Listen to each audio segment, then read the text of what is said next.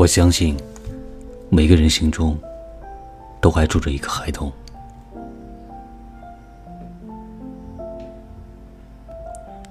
我会相信，每个人心中都会住着一个孩童，调皮捣蛋，天马行空，肆意玩闹。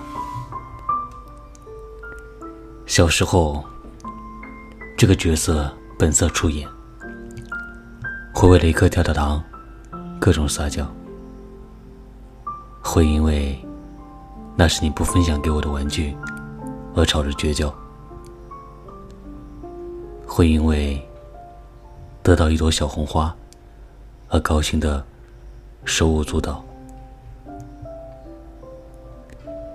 但渐渐的，我们被告知是大孩子了，是青年了。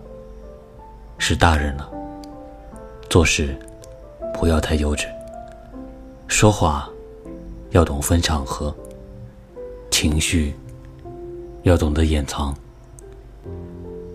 而这个角色也开始挑选舞台，讲究背景，在意观众，台词反复斟酌，动作不断收敛，以至于。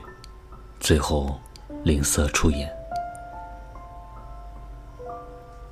但我依然相信，这个孩童并没有走远。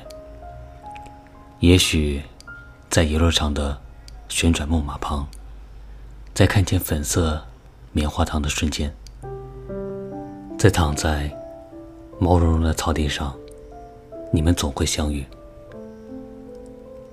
而也总有那么一个人。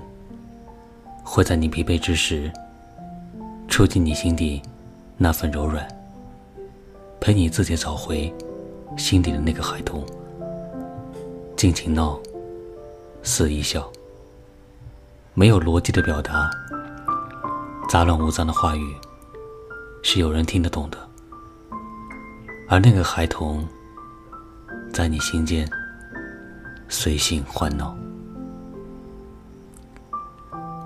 这，也是同谋名字的初衷。